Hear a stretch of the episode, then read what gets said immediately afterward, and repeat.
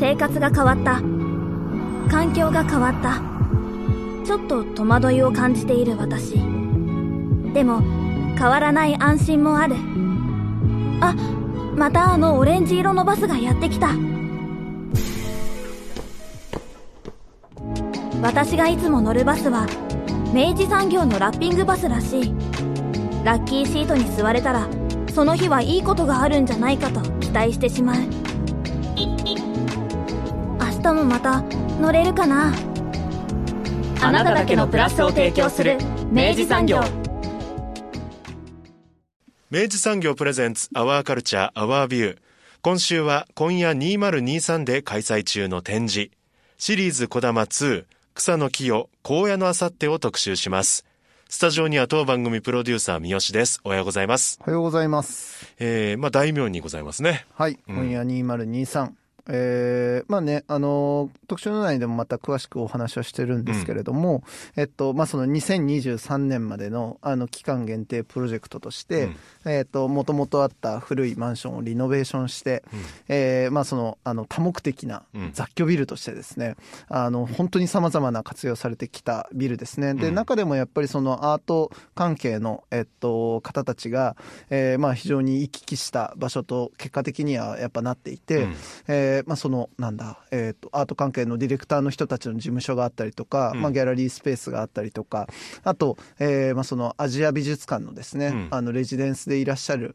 あの、アジアのアーティストたちが、えーその、あの、滞在場所としてですね、あの、機能していたりとかっていうような歴史もあって、うん。まあ非常に、あの、そのプロジェクトが始まって以降も、うん。まあ、あのいいなんて言うんでしょうね。人の往来の記憶が非常に積み重なった、うんまあ場所でもあったなという、そういう今夜2023うんでございますね。まあ、あの、今回は、まあ、後半を主に、あの、アーティストの草野さんにご出演いただきまして、えーはい展示について伺ってるんですが、はい。あの、もう一方ゲストご登場いただいておりまして、そうです。えー、もう最多出演を誇る、本当ですね。もはやね、早くももうその最多になら、あの、ええ最多タイ記録にええ 並ばんとしておりますが、はいえっと、福岡県文化振興課、えー学芸員の羽鳥さんということで、うん。えっと、我々の、えーこの番組で言えば、えーコレクティブのね、うん。えー県で、えっと、九州芸文館で、はい。あの、特集に2回ですね、うん。あのご出演いただいた、あの、我々の羽鳥さんが、はい。あの、実はですね、今回はちょっと肩書きを変えてと言いましょうか、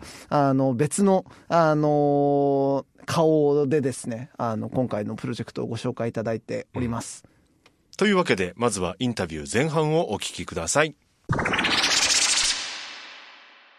さて、三好さん、はい。えー、我々、今、いわゆる作品の中にいます。まあ、こういうことをやらせてもらえるのがね、ええ。この番組の特権ですよね。ねえ。ね作品空間の中で収録をするというですねねえ。厚かましいことをやっておりますよ。恐れ入ります恐れ入ります本当に。で、えー今回のゲストなんですけど、えーまずは何度もこの番組にもご出演いただいております、えーま、学芸員の、はい。えー羽鳥さんです。よろしくお願いいたします。よろしくお願いします。えー本日はトカゲ一座学芸団の羽鳥さんとして、はい。はい。えー、団員の羽鳥と申します。の羽鳥さんとして お話を伺いなところですけど。そうですね。で、えーそしてアーティストの草野清さんにもお越しいただいております。よろしくお願いいたはい、します、よろしくお願いします。草野です。はい。で三好さん、はい。えー今回特集させていただくのが。はい。シリーズ「こだま2草の清荒野のあさって」とはい。いう展覧会が、えー今12月18日からですね、はい。4月17日まで、えー今夜2023というですね、えっとなんて言うんでしょう未来の雑居ビルなんて言ってますけれども、この雑居ビルの中のですね、えっとギャラリースペースで展開中であるとはい。いうことで、えっとそれについてちょっと詳しくうん。お聞きしていこうと思います。これは何から伺ったらいいですか？やっぱり起こった経緯。そうですね、ううん。んあのーそもそもまあこの展覧会っていうのがあの大きいまあそのなんて言うんでしょう今夜2023のプロジェクトの中の枠組みのあのプロジェクトだということをお聞きしてるんですけどちょっとこの辺りからまずあの羽鳥さんにお聞きしてもよろしいでしょうか。はい。えっ、とですね、そもそも、えっ、と、トカゲ一座学芸団が、まあ、この、えーシリーズこだまをやることになった、その一番最初のきっかけとしては、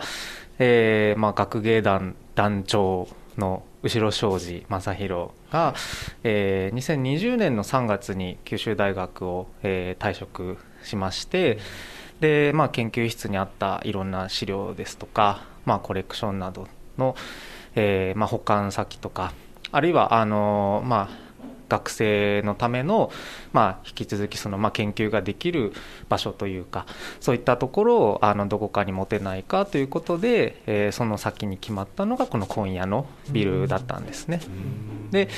えー、そこにお引越しをしてから、えー、今夜がまあいろんなことがあって、まあ、2023年には、えー、このプロジェクトごとあの、まあ、えー、終了してしまうということでその最後の2年間2021年から23年の3月までのこの2年間で、まあ、何かあの展覧会というかそういったアートのイベントをこのビルの中でできないかということでこのビルにあの、まあ、居住というか、えー、今日構えている、まあ、3人のちょっとディレクターが選出されまして、えー、それぞれがそれぞれの部屋で、えー、プロジェクトを行っていくということになりましてで我々の方では、えー、このシリーズ「こだま」というものをまあ2年間かけて4つの展覧会で構成していこうと、まあ、そういったことがきっかけになってます。これちょっといくつかあの、はい、もう少し深掘りすべきキーワードが2つぐらいあって、はい、まず1つまあこの会場になってる今夜2023っていうのが、うん、えっとまあもうかれこれ十何年ぐらい20年ぐらいなのかしら、うん、えっともうあのここでもともとまあ古い雑居ビルとしてあったものを、まあ、リノベーションして、うん、まあ、いろんな本当業種の方たちがこう行き交うあの雑居ビルとして、うんうん、あの生まれ変わってで名前の通りまり、あ、その2023年を、まあ、週末のタイミングとして置いてやっていたビルっていうことなのかなと思うんですけどなんかこれ今夜っていう建物についてなんか羽鳥さんってなんか改めて少しお聞きできたりしますか？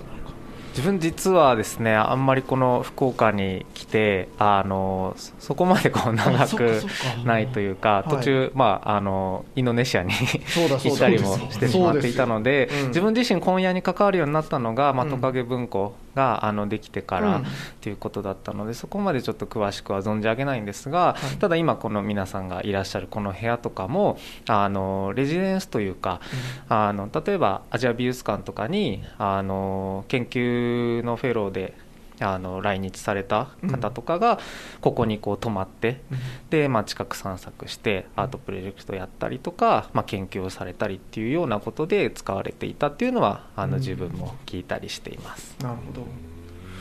であとやっぱりそのお名前として出ていた、うん、あのトカゲ一座の、うん、えー、団長である後ろ庄司先生なんですけど、あのまあなんかもう福岡であのアートのことを少しちゃんとでも真面目に知った人だったら絶対もう避けては通れない巨人ですけれども、うん、ちょっと後ろ庄司先生についても簡単でもいいんですけれどもあのどういった方なのかっていうのを少しお聞きできますか？はい、自分がそんな紹介をするの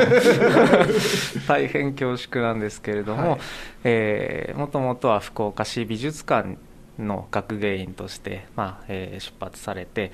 でアジア美術展に関わるようになってでそこから福岡アジア美術館の設立に、えー、尽力していくことになって、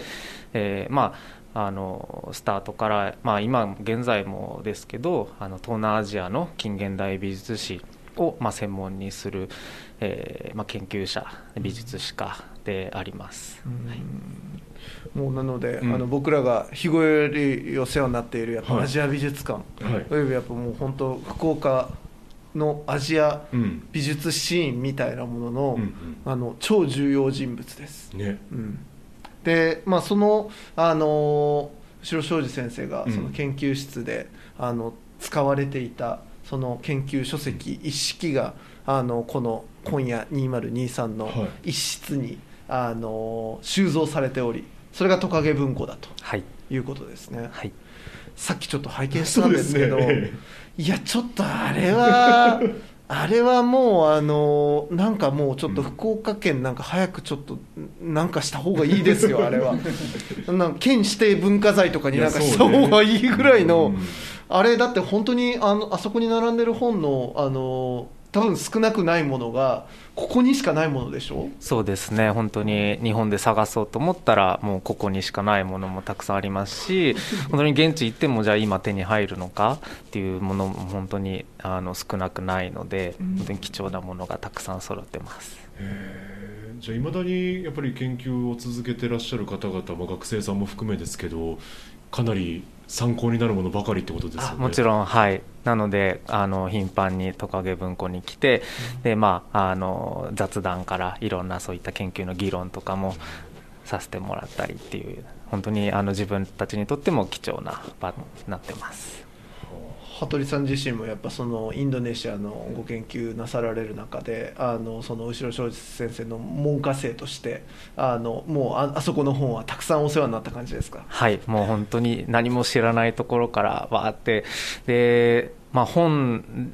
作品そのものじゃなくても本でもってもやっぱりインドネシアのそのいろんな作品を見られる環境っていうものがやっぱり日本にはほとんどないのでそういった意味ではなんかそれがすぐ手元でたくさん見られるっていうのは本当にあの素晴らしい環境に入れられたなというふうに思います。いやなんかお聞きしてて驚いたのが、うん、えっと、そのまあ本当にもうあの県指定文化財。なんなら俺国指定文化財にしていいと思ってるんだけど、あのそれが今のところまあその2023年のですよ、そのあのこのプロジェクト終了の以降の行き先が今のところまだ決まっていないと。そうですね。ねいうことなので、いや本当にあのね、あのお金持っている人とかねあのちょっと文化ちょっと応援しようかなとか思っているこの番組聞いてくれているような人はね、今すぐ何かしらねアクションを起こした方がいいですよこれは。で、えー、そんな、えー、トカゲ一座学芸団さんが、えー、この、まあ、一つ上の階になりますけど、えー、この部屋でシリーズ「こだま」はい手掛けてらっしゃるということなんですけどはい改めてなのでちょっとこのまずシリーズ「こだま」っていうものについてからどういうプロジェクトなのかをちょっとお聞きしたいんですけれども。はいえっ、ともともとえー、今夜の最後のファイナルプロジェクトをやろうってなった時に、まあえっと、先生と教え子を数人で、まあえっと、トカゲ一座学芸団を組織して、まあ、どういうコンセプトでいこうかって考えた時に、えー、やっぱりその今夜のビルが、まあ、いずれこうなくなってしまうっていうことを考えた時に、まあ、その歴史ですとかあとはまあこのだんだん空き部屋とかも多くなってきているんですけど、まあ、そのそういったところにもともとあったその記憶ですとかそういったものを何かこう想起させるようなあのテーマがいいんじゃないかっていうふうになりまして、まあ、そこで「こだま」っていうキーワードが出てきました。でまあ「こだま」っていう、まあ、ちょっとそういう日本独自のまあ考え方でまあ、どこかにこう住み着くこう例のようなでそういったものがやっぱりこのビルとかこの地域にもあって、まあ、そういうものの言葉にこう耳を傾けるというか、そういったものをこう可視化させてくれるようなこうアーティストを迎えて、えー、この大名ですとか今夜のビルについてこう考えていけるようなそういったなんか一連のシリーズになればいいなということでシリーズ「こだま」というふうにして出発しました。なるほど。こう場の記憶みたいなものにあのそのアート作品を介して、まあ、その触りに行くというか、はい、その声に耳を傾けに行くみたいなプロジェクトなわけですね。はい、でこれ、えっとまあ、今やっているのが実はこれシリーズ2ということで、あの全部でまあその4作家のあのあの作作品があ作品というか、まあ、そのプロジェクトがあの進行するということなんですけどそれぞれちょっとどういう人たちなのかってご紹介いただいていいですか？はい、えーと、一番最初に、えー、やったのが、えー、福岡出身の作家の牛島幸太郎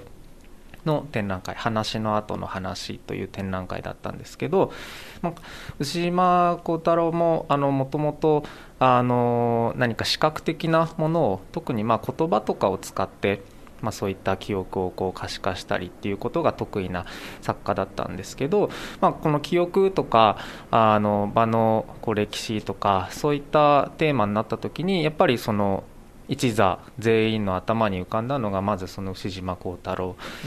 でしたね。うん、で、えー、そこで牛島さんにも話をこう持っていったところ牛島さんとしてもこう何か新しいちょっと試みをしようということで、展覧会自体があの、まあ、牛島さんそれまであの音をこうあんまりこう使うっていうことが自分にこう制限としてなんか課してたみたいで音は使わないっていうことを意識されてたみたいなんですけど、まあ、今回この話もあってちょうどあのちょっと新しいことにチャレンジしてみようということで、えーいろんなこの音を使ったインスタレーションをやっていただきました。でその時にこの大名の、えー本当に雑踏の音だったりとかあるいは、えー今夜に関わっている人とか、えーそういった人たちへのこうインタビュー大名についてとか今夜のビルについてとかいろんなこう話を聞いてでそれをこう牛島さんが、まあ、音を編集して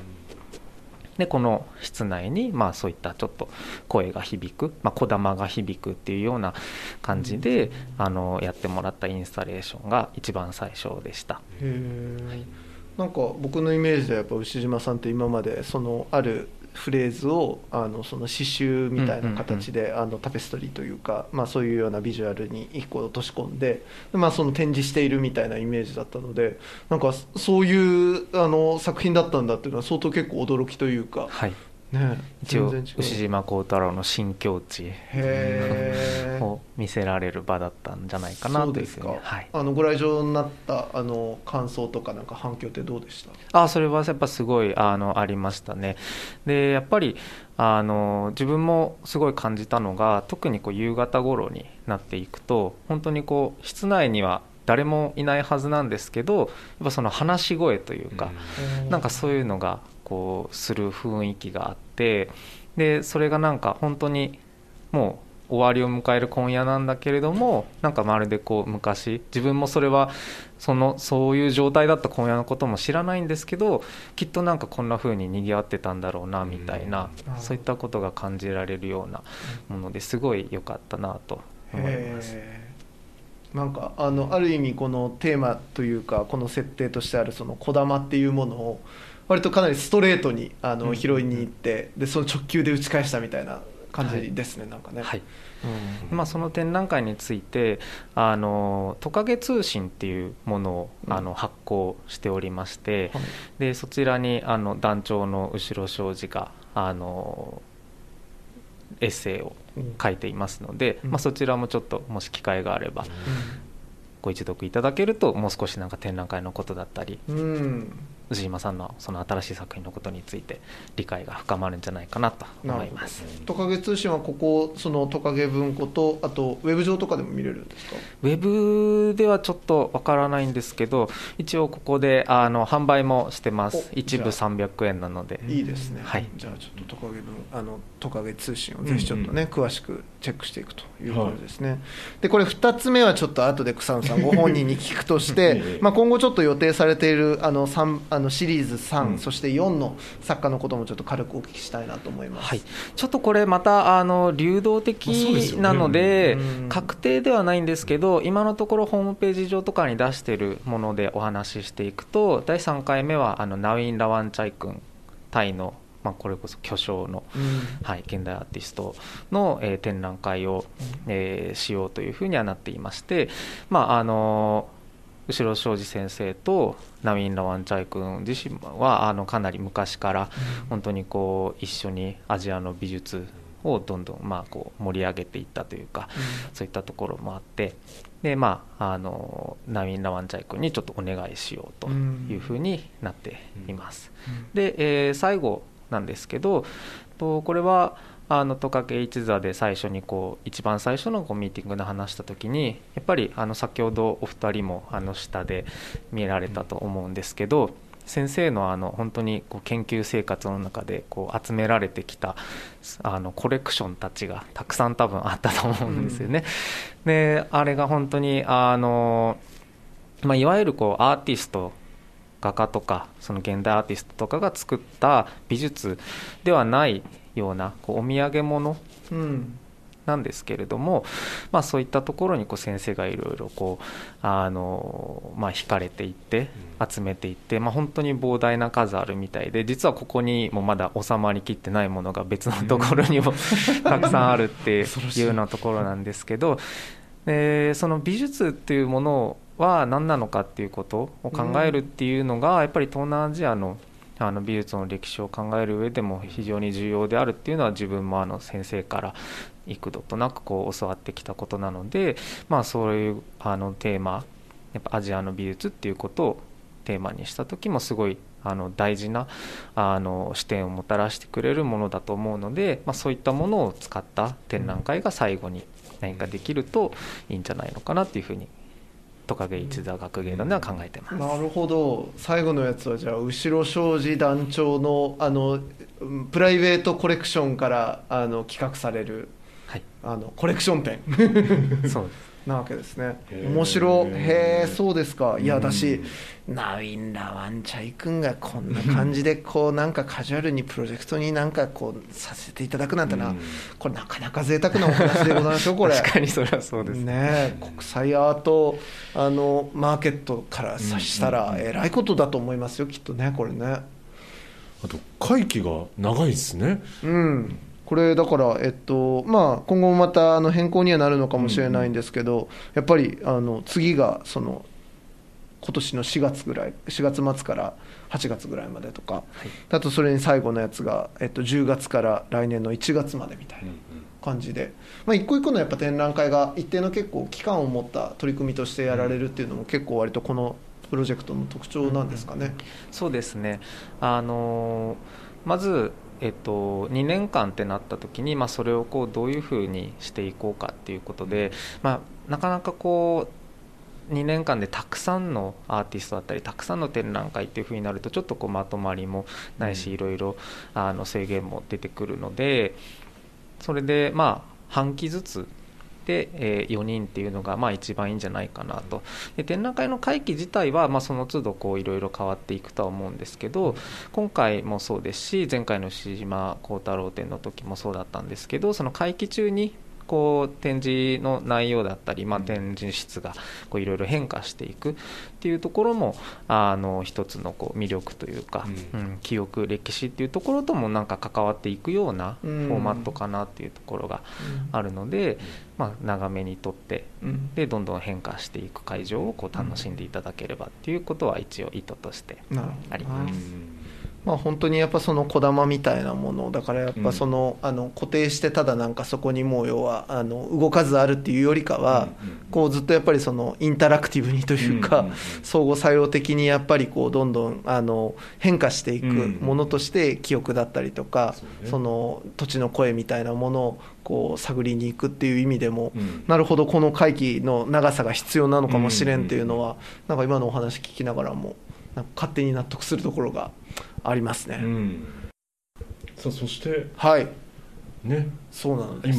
今。そう。我々が ええ。その作品の中にはい。る展示こそがえこのシリーズ「こだま2えうん。草野清さんの荒野のあさって」という展覧会なわけですけれども、ここからちょっとじゃあ草野さんにお話をお聞きしてまいりたいと思いますがまずちょっとこれ、ん。どういう展覧会なのかみたいなのっていうのをちょっとご本人にあの言葉にさせるのもちょっと残酷かもしれませんがだしそれを言葉にしないから作品やっとるんじゃいって言われたら すいませんって感じなんですけど、ええどどうでしょうご自身でご紹介されるとしたらどういう展覧会なんでしょうこれは？まあいろいろこの展覧会をする経緯はあったんですけれども、はいそもそもそもそもそのその経緯のことをちょっと触れさせていただくと、えこの前の展覧個展が、えーやっぱり愛がテーマ愛の線そのなんでしょう職人のはいはい。藍染めの愛えー藍染めの愛ですね、はいはいそうですね。藍染めに対しあの関しての展覧会というかがそういうものが含まれてたんですね、うん。でさらにその前を言えばもともとはあの久留米のうん。あの古い国武倉庫っていううん。130年ぐらい前の古いあの久留米がすりの倉庫ですねもともと。そういう倉庫がありましてでそこで展示をあのやることになって、うん。で街中アートっていうのがあの久留米のあの、うん。で市でやってる展覧会でありまして。でそこを使わせてもらうにあたってその倉庫の歴史とか、えーその久留米ガスリの歴史とかあとその久留米のなんでしょうその藍染めの工房なんかにも伺って実際こうちょっといろいろ体験したりとかお話を聞いたりとかそういうことがあそういうことから始まったんですね。うんうん。でそこでっぱりその、まあ、記憶のテーマの作品っていうのは今までもずっとあったんですけれども、まあ、そういう特殊な場所でやるにはやっぱりそこの歴史とかそういう背景とかをリサーチしないとできないなということから始まったんで。でそこでの久留米での作品がありでそれを見たあの画廊のオーナーの方が福岡の北九州の方の、えーと、 Operation Table っていうとこなんですけどそこであのこういうこの愛の展覧会すごく短かったんですね期間が、だからすごすごくあの面白かったんでもう一回。まあ、あのもちろん同じことはできないんだけれどもなんかそういうものをなんでやれないかなっていうようなあのご相談いただいてでそこでまたその、えーと、その時は、えーと、色神っていうちょっと仏教の言葉、うん、あのえーと、ルパカヤっていう言葉のタイトルだったんですけども、はい、その藍染めだけではなくて愛にまつわることプラスそれから色ですね。色の作品っていうのも結構色が印象に残るタイプの作品っていうのも以前から作ってたので。うん。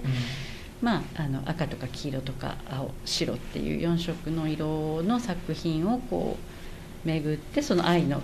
愛が一番大きなテーマのあの場所になってるっていうような展覧会をしたんです。その北九州で。はい、でその時に後ろ庄司さんがまたあの見に来てくださって、でその展覧会の天表を書いてくださった。でそれがご縁というかで以前からもあのよく存じ上げてたんですけれども、はい。私しばらく展覧会をやってない時期が長かったもんですから、うん、ちょっとお休みしてた時期があって、うん、でちょっと再開して6年？67年？6年目かな？ぐらいになるんですけれどでそういうことでちょっとあのここのお話ちょうどここは今夜だと。今夜町だと。うん。で今夜のビルっていうか、はい、でしかもここがもうあのなくなってしまう。で、はい、この記憶についてのそういう展覧会みたいなものをやってるっていうような話を伺って、うん、でまあそのとても話ができてるじゃないかということでも。でまあそれはすごい興味がありましたし、うん、で会期もとても長いのでいろんなことができるなっていうちょっと興味をそそられたところもあって、うん、でその前回のそのリサーチっていうか、そういう経験でやっぱりこう人と関わるというかそういう場所と関わるのにいろんな外部あの外の人の話を聞くっていうのがすごく作品を作っていく上で面白いっていうその時感じてたので、うん、それであのこちらでさせていただくことになったんですね。それでまあどういう作品かというと、うん、まあそういうあのこちらの展覧会の意図っていうのもあったんですけれども、まあ、私の作品とよくうまく合ったっていうこともあって、まあ、このまあ、レジデンスをしてる空間っていう、その建物が持ってる記憶っていうのを、えー、作品化していく。それと同時にそのこの土地とか、うん、えー、福岡っていう街自体がどんどんどんどん今も変化してるところですよね、うん、あるいはその社会が例えばそのコロナ禍とかでやっぱりどんどん人人と人の関わり方とか、うん、店の、まあ、この商店街ですけどこの辺りもそういう店とそのお客さんのやりなんていうあり方とかそういうのがどんどんこう今までとは違ってきて、うん、でそういう変化の中でこのそういう展覧会ができるのはすごく面白いって思い、うん、ええ、でだからまずは大大きなくくりとしてはもうあのその愛っていうものに対してもすごい興味があったので、うん、その今夜と愛ってことでそこからの、えー、作品のイメージっていうのをまずまずここに持ってきたんですね、うん、でそれからもう並行してずっとこの町の人々にあの、うん、のいろんな方にお話を聞く、うん、でそのお話からインスピレーションもらって、そのそのなんてそれを混ぜていくっていうんですかね、でもそもそもその愛とか、あの藍染めとかいうものはそのも発酵していくことによって染料になっていく藍の植物ですね、はい、でなんか発酵するってことはやっぱりそういうなものとものがこう混ざり合って、うん、でそこに何かそういう人の手とかが入って、うん、で生まれてくるっていう。なるほど。その辺が今のところこうなんていうんだろう。その作品の中に組み込んでいく面白さっていうのをその辺にこうちょっと見つけられてるっていうんですかね。それでまあ本当に現在進行形な感じで、うん、これからも話を聞きながらどんどんこう進めていこうっていう感じです。面白い、はい、面白い。え実際この紺屋っていうのは、あの名前通りやっぱその藍染めとかっていうものがあの歴史の文脈としてああある場所だったんですか実際に？そうなんですよね。あの全国に紺屋町っていうのはたくさんあって、えーはい。でただここは城下町あ、まあ、それは城下町特有のものでもあるんですけれども、で比較的新しい町なんですね福岡っていうのが。でまあ、博多の方がちょっとね若干古い中世からのまだものがあるんだけど、その福岡っていうのはやっぱ黒田藩がこっちこっちにこう入ってきてからのうん。城下町ができてからの今夜町なので、はいはい。ちょっとこう例えば京都とかあの辺の今夜町とあの高野町とはちょっとちあの違うんですけれども、うん。独自の、えーものがあって今それも結構調べてはいるんですけど意外と今夜さんが残ってないんですよね。今現存するというか、うねうんうん。やっぱりこう町の特色としてもね、天神の真ん中だし、うんおしゃれなファッションビルがたくさん入っているから、なかなかその実際染色をするっていう工房が、うん。なかなかねむずうん匂いとかもあるし、うんで大概どのその本屋さんとかも結構山の方に追いやられてっていうか、ね、あのやっぱり今も工房なんか山あいとかにもある工房もたくさんあるんですけど、だからなかなかそういう方には出会えないんですけれども。ただこう昔の地図とかあとうん昔のあ昔からいらっしゃる方にあのお話を聞いたらやっぱりはい。水がすごく良かったこの辺り。で酒屋さんがあったり、えー上級醤油屋さんってちょっとこの建物の真ん前にもお醤油屋さんがある、あの古いそれこそ150年以上の歴史のあるお醤油屋さんがあって、はい。でそそういうあとはあの洗い張り屋さんもあったし当然小屋さんもたくさん、ああのいた場所だっていうことで話を聞いて、まあそのちあとこうち地形のイメージとかも生まれてきたり、その埋め立て地がやはりありますよね、ここの辺はあのずっと。まあだからずっと遡ればうん。海だった場所っていうのもすぐうん。あるわけで、そういうこうイメージがバーッとこう立ち上がってくるっていうのかな。うんうんなんかこう海があってうんちょっと人の力でだんだんこう陸ができてっていうか、うんでまあそういうあのいろいろ神社とかもあるんですけどね、はい。そういう海のそういう海運関係のそのお祭りしてあるものとかも結構街中にあったりとかして、うん。そういうものがちょっと感じられたりとか、うんうんなんかそういう歴史というか記憶っていうのが土地も人も、はい。なんかどんどんどんどんこう重なってずっと長く今にここに今つながっているっていうのがなんとなくこう見えてくるっていうイメージとしてつながってくるっていうか、うんそんな場所ではあります。すごいなんかお聞きするほどになんかそのあの不確かであるっていうことがむしろなんかこの作品の一番その存立する場所になってる感じがしてなんかすごくいいですね。うん。でそのこの今の空間の隣のあのはい。映像、ちょっと画像を使った作品もそうなんですけれどもうん。もともと落書きがいっぱいありましたよね、はいはい壁に。えあの落書きも結構あの話をいろいろ聞いていくと、うん。あの本当に自分の名前を書いてこう書いてる落書きもあればなんか人になりすまして書いてる落書きもあるって聞いえたんですよ。なるほど。で歴史ってそもそもうん。不確かなものってたくさんあるじゃないですか、はいはいはい。うんも一生懸命調べたところでっていうか、で見る人によっても変わってくるし、うん。実際書き換えられる歴史もたくさんあるし、うん。で記憶もやっぱりそうで、うん。不確かなものがたくさんある。うん。でしばらく経ってやっぱりあ実はこうだったんだって気が付く記憶もある、うん。だから常になんかこうフィクションとノンフィクションがこう混ざ混ざり合ってる。そういう世界がなんかこの部屋の中にもあるなっていうのをすごく感じて、そこがすごくあのその隣の部屋ですね、はい。はすごくこう私が感じるところだったんですね。そうですね。いや私なんかあのみたいなプロセスがまさしくそのやっぱり藍染めの工程の中にあるそのやっぱ発酵ってね、うんおっしゃってたやっぱそのプロセスとのまたイメージの響き合いがすごいあるなと思っていてやっぱその自発的な作用だけではなく、うん。その多発的なというか相互作用の中であの、まあ、何かしらのものが、なんかあの結果を約束されてないまんま何かが生まれてくるみたいな、なんかそのイメージみたいなものにすごい接続していってね。そうなんですよね。そこがやっぱり愛愛が私面白いって思ったのが、うん。その愛の植物とその藍染めの関係が面白いと思ったのがやっぱりそのあたりで,、うん。でここにあの高野町っていうか大名に一軒あの本藍染めのお店があるんですね。でそこの方にもインタビューをして愛についてこう、お話をいろいろ聞いたらものすごくねあの愛を熱く語る人で。そう。愛だけに。本当にそんな、あのすごくあの夢中になっていろんなお話を聞かせてもらった。その話の中に、うん。あの発酵っていうのはそもそも非常に不安定な状態、はい。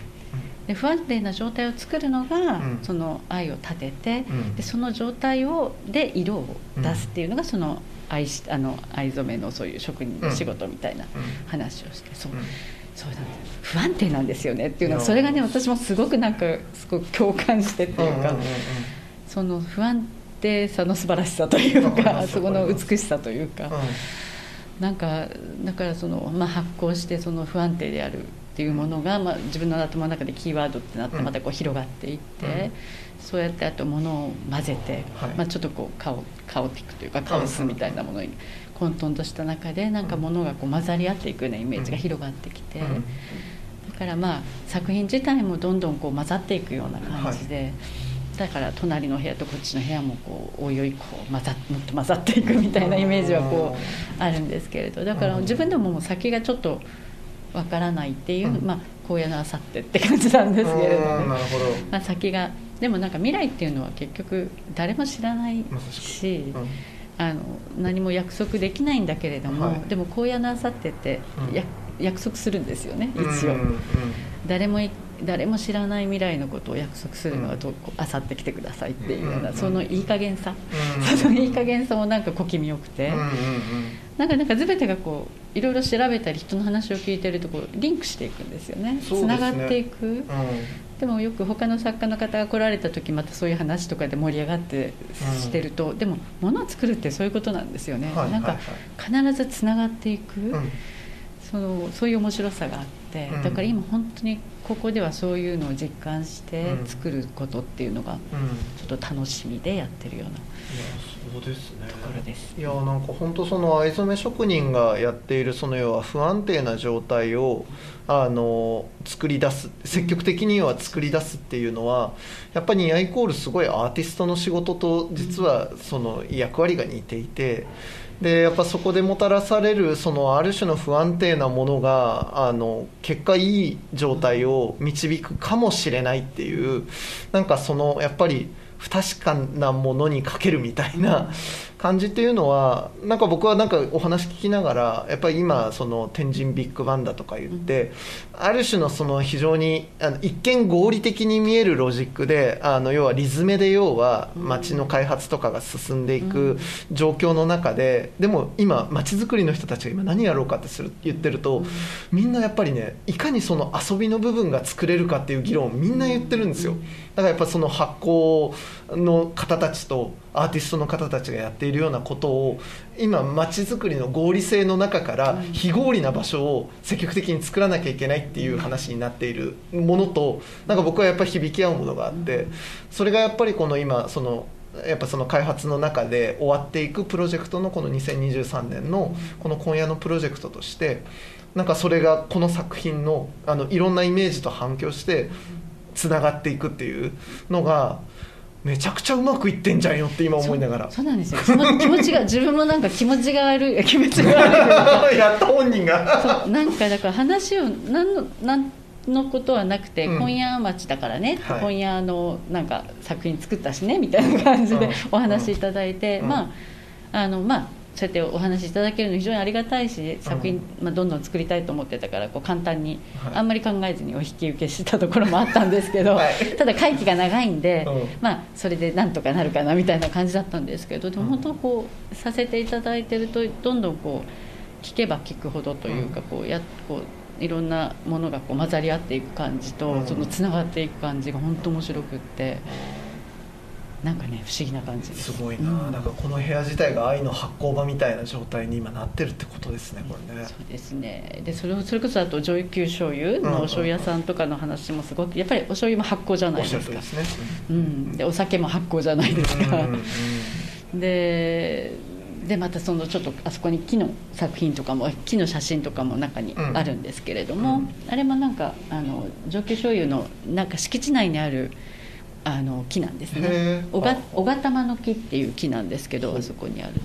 ですごく奨励っていうか霊をあの呼び寄せるっていう縁起のいい木なんですけども、それともう一本の木の作品がこのトトのクローゼットの中にあるんですけども、うん。それは餅の木って言って、うん。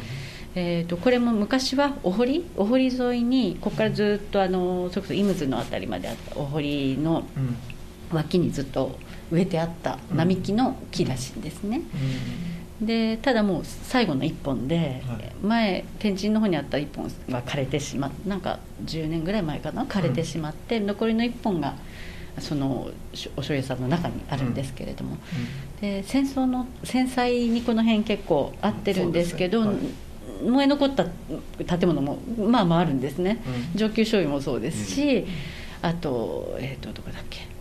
あの和楽さんとかかな？なんかこの通りに古い建物がいくつか残ってますでしょ？残ってます。残ってるんですよね、うんで奇跡的にって当時はそういうふうにそのお社のおかげっていうふうに言われたらしいんですけど若宮神社っていうお社があって、それもあのその上級醤油の中に木のそばに実際あるんですけども、この辺に火が来た時もその小型玉の木の前で火が止まったって言われて。でそれとなんかすごいでしょ、それで反対側は敷地の反対側にあった餅の木にもお社があるんだけど向こうから来た日は大あの大名小学校とかあっちの方ですねから来た日はこの餅の木の前で止まった。だからその間に立ってた古いあのお醤油の蔵が今も残っててそれでお醤油を作ってるんですよね。なんかそういう話を聞いたりしてそのそのそういうこう本当にこうもう街中で建物がわーってある中にふわって見るとお醤油屋さんの屋根のところから飛び出して木が見えるんですよね、うんうんうん不思議にこう狭いところにこう一生懸命こう顔を出して大きく育ってる300樹齢300年ぐらいの、なんかそういう木見てるとすごい急にこうこうなんてフィードバックというかこう歴史がぐーっとこう迫ってくるような感じでもあり、うん。だからそういうストーリーもなんかすごく見えてきて面白いなと思思ってそそれもそのその頃の本とかもあるんですけれども、はい。それにもおそらく、まあ、かなりこう事実に基づいても書かれてるんですけれどもでもやっぱりノンフィクションとフィクションの部分があって、ええ当然そうです。ねうん、でそこからまたこうストーリーを自分でこう作っていくのもうん。もう一つ面白くて、うんそれもだからなんかやりたいことがいっぱいできちゃって困困る困るぐらいな感じも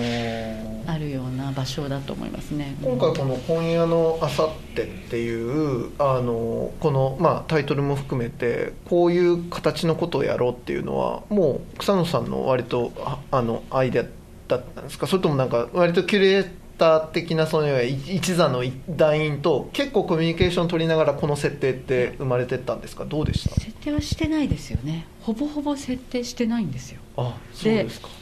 まあ、今夜だからねなんか今夜にまつわる作品を前、うん。固定でやってたからあのここでやってもらったらいいなっていうような話だけで例えばうん変わる作品を作ってくれとか、うん。そういうことも一切おっしゃらなかったんですよね、うん。で、まあ、ただシリーズ「こだま」っていうイメージもあったのでまあ木の木も出てくるんだけどなんかこう、まあ、そういうのはこう自分の中にはあったんですけども、ええ。だから意外にその本当にうまくあったって感じですよね。でうん。後ろ庄司さんもそうやっておっしゃってたけどなんかすごくこちらの意を汲み取っていただいてとかおっしゃられたけど、うん。全然汲み取ってるとかいうわけではなくて、本当に場所の力にというか場所の記憶に引っ張られてというか。そういうのがやっぱりあるんでしょうね。いやあるんでしょうねやっぱお尋ねしたのが本当そこでいやめちゃくちゃすごいうまくいってるなと思ったんですよ。でね。であのそれがあのどのようにして導かれたんだろうってやっぱ思ったんです、で相当なやっぱある種のそのキュレーションワークというか、あるいはやっぱりそのコンセプトワークだなと思ったわけです。でやっぱお話聞いてると信じられないぐらいのイメージをやっぱりいろいろ呼び寄せるある種の装置になってるぐらいの感覚が僕感じたのでいやよくぞやったなと思うんですけどそれがやっぱりやっぱりそれがあの非常に不確かな、うん。まさしくそのなんか預ける発行的な態度でもって呼び込まれたんだっていうことが、もうなんかそれ自体が答えですっていう感じもしてですね。すごいなってちょっと今圧倒されております。そう。なんですよ。だから私もなんかこうなんかこういろんなものがこうつながっていくたびにちょっと鳥肌じゃないけどうん。なんかもうだから結構ねあの来られたそのあの団員の方とかになんかついこう、ねえねえこんなことがあったのよみたいな話をき なんかこうしつこく聞いてもらったりしながら、ね、だから本当にあのでもともとリサーチをする作品っていうのはそんなにたくさん作ってたわけではなくてむしろこう作品をしばらくの休みの休みの後作り出して、そういうことをするようになったんですね。うんうんまあそれはこう特殊な場所でた たまたま展覧会をするっていうことがあったっていうのもあったんですけれども、だ当然そこの記憶ってことになるとその場所のイメイメージをこう自分で感じるためにこう調べていくっていうか、ただやっぱり本当にあのその不確か性っていうものが、こういかになんかこういろんなものを呼び寄せていくかっていうのがなんか身をもって感じてるところで。いや私また草野さんがこの作品を通じて、まあ、町の人とこの作品を通じてだからこそ引き取ってしまう記憶とかあの初めて多分語られるなんかエピソードみたいなのが多分きっとあって、それを引き受けたまた草野さんが語り部というか受け手となってまた新しい形でそれを消化したり要は継いでいくわけじゃないですか。でもその記憶っていうのは本当別にそれ自体もまた確かなものかっていうのは定かではないんだけど、そうですね。もうその営み自体をまあ信じても続けていくみたいなことも含めて、いやなんか作品に一本筋通ってますねこれね。そうですね。通したわけではない。いやそうそうだから自然とそはそのように通っていったっていう、なんかそのいねなんかよ呼び込まれるような感覚みたいなのが、いや本当にちょっと圧倒されております佐藤さん。あのすごい今日が乗ってんなと思って全然喋らごめんねせていたんですけど。俺ばっかりもうい。やいやいや。いや僕はの役割はそう思ってるそう感思ってる。いやでもまさしく本当に今の会話ずっと聞いてて、まあ記憶ってやっぱそうですよね、あの記録も含めて多分場所の記録記憶ってこうやっぱりこう絡まっていって、でその人にとっての記憶っていうのはそれは別に間違いでもなく残っていってでそれがまたおあの2人の会話の中でもありましたけど絡み合っていってっていう、なんか特にここあの 2DK っていうんですかね？の間取りであの先ほど話出てましたけどお隣の部屋では、あのまあ、レジデンスの時の状態といいますか、まあ、ベッドがあって机があって、で投射されている投影されている映像があるんですけど、あれがあの2台で別々のこう、えー映像があるんですけどそれがこう重なっている部分があって、なんかそれがだんだんこうリンクしてる部分もあったりとかななんかその街のこう道路にこう足がこうどんどんこう歩いてる人の足が映ってる中ででもその別側の映像ではなんか人の影が見えたりとかなんか瞬間瞬間でこう作用し合ってるはい。のを僕は感じてですね。でふとこうベッドに座って真正面を見るとこれも話出てましたこう落書きといいますかね、なんかそこにも一人一人のこうまた記憶なり、どうんうんうん。これも虚実あのそうそう作った記録なりうんうんがあってるっていうのがすごくうん。あこういうもんだよなって思いました、本当に。うん。面白かったですね本当に、ううん。ん部屋丸ごと記憶装置みたいなね、うんうんなんかそんな感じになななり上がっちゃいましたですね。そうですね。だからもうあの見に来られた方の写真あの写真撮らせていただいたりしてそのそれもこう反映させていくっていうこともやっているんですけど、だから本当にその時の記憶っていうかおそおそらく見た方がみんな違うものを見てると思うんですね。同じものは見ていないので、だからその人たその人のその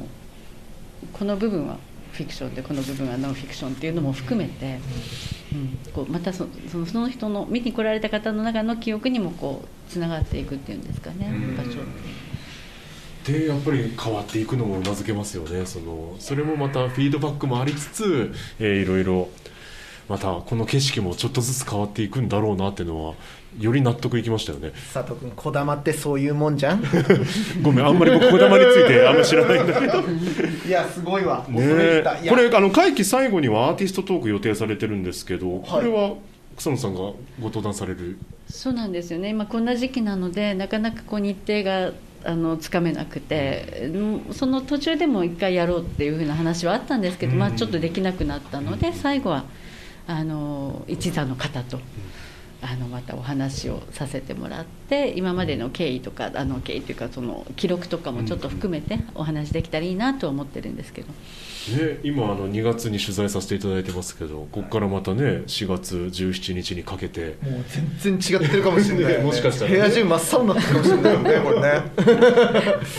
いやー面白いわこれは。いやー、うん。これってかトカゲトカゲトカゲ一座のうん。やっぱり、あのこれ天をも味方につけるこの采配力、This is curation うん。いやー恐れ入りました。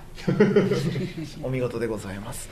いや本当にこれはちょっとあのなるほど必見の展覧会であったぞということ。を、なんかあの会話も含めてあのすごくあの特進した限りでございまして、あのリスナーの皆さんも絶対来た方がいいよと。